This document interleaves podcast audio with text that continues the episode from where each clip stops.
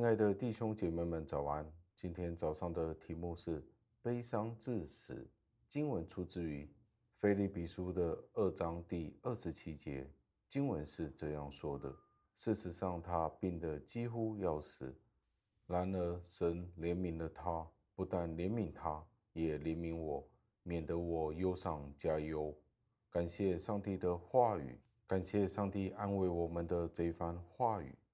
加尔文在他的释经书是这样子的说：“他说，关于这一段的经文，我们需要注意到两件事情。上帝放置在我们里面那种忧伤的性情本身并不是邪恶的，忧伤的性情本身不是一个败坏的错误，而是来自于创造情感的上帝。这一种的悲伤是当朋友离开世界的时候，我们便可以感受得到。第二，就是我们要注意到。”保罗对伊巴弗提重病的时候感到遗憾的原因，在当中有许多不同的原因，而这个遗憾不单单只是应该被原谅，而且也是必须应该被体会的。对于所有的信徒来说，悲伤是完全不可避免的，因为当任何人死亡的时候，我们都会想起上帝对罪的愤怒。圣经说。罪的工价乃是死，所以当有人死亡的时候，我们便会有悲伤。而悲伤的原因就是我们会想起上帝对罪的刑罚、刑责。但是保罗的悲伤是有多重的意义，因为他见到这是对教会一个非常大的损失。当我们见到教会的领袖们已经是非常少数的时候，而在失去一位优秀的牧师。优秀的领袖的时候，这件事的本身就是一件忧伤难过的事情。在腓立比书，我们看到以巴弗提是保罗非常喜欢的一位长老或者是牧者，所以使得保罗的悲伤更加的沉重。但是由于我们本性的堕落，我们面对一切事情的心态已经被扭曲了。我们对这个世界的看法。从某种程度上来说，已经是堕落的看法了。所以，我们的感觉、我们的情感、我们的反应，我们都被罪所影响了。我们对事情的看法不再是这样子的纯粹了，或者是完全的正确了，都被罪有所感染了，以至于在这件事情上面，保罗作为一位男士。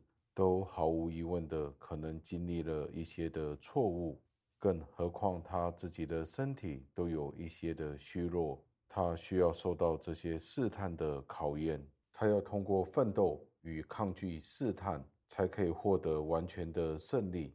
最后，我们要默想，失去深爱的人是一件非常痛苦的事。当我们遭遇到损失的时候，我们需要哀悼。神就是这样子的造成我们的，在我们的基因里，我们就是会哀悼，为所失去的人，我们会深切的哀悼。但是我们深知道，我们所爱的人，当他们是与主同在的时候，我们并不是与那些无盼望、无希望的人一样的哀伤。我们见到不幸的人。他们可能会对他们所失去的朋友、所失去的亲人哀伤到一个地步，呼天抢地，希望他们复活过来。但是我们作为基督徒，我们并不需要是这个样子的。在主里面的人，当他们离开这个世界的时候，他们是与主同在，是好得无比的。我们要思想的是这样子的一个认知。可以怎么样帮助我们解决大部分的忧伤呢？让我们一起祷告，亲爱的恩主，我们为了今天的这一段的经文赞美感谢您。纵然沉重，纵然悲伤，我们仍然感恩，因为您让我们有像保罗一样的看见。当保罗见到以巴弗提病重、病得要死的时候，他都会有一个非常悲伤的反应，这是正常的。我们每一位基督徒都会经历我们身旁的朋友、亲人离世的那种哀伤。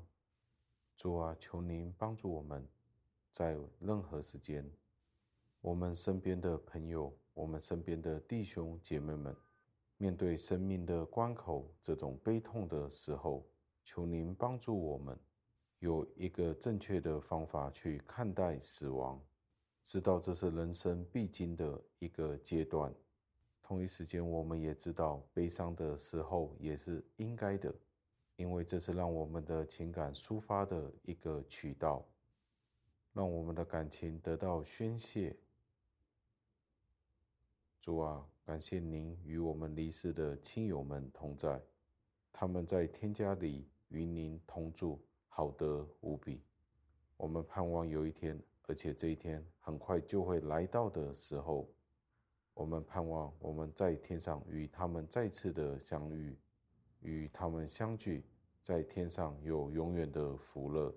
求您垂听我们简单不完全的祷告。是奉我救主耶稣基督得胜的尊名求的，阿门。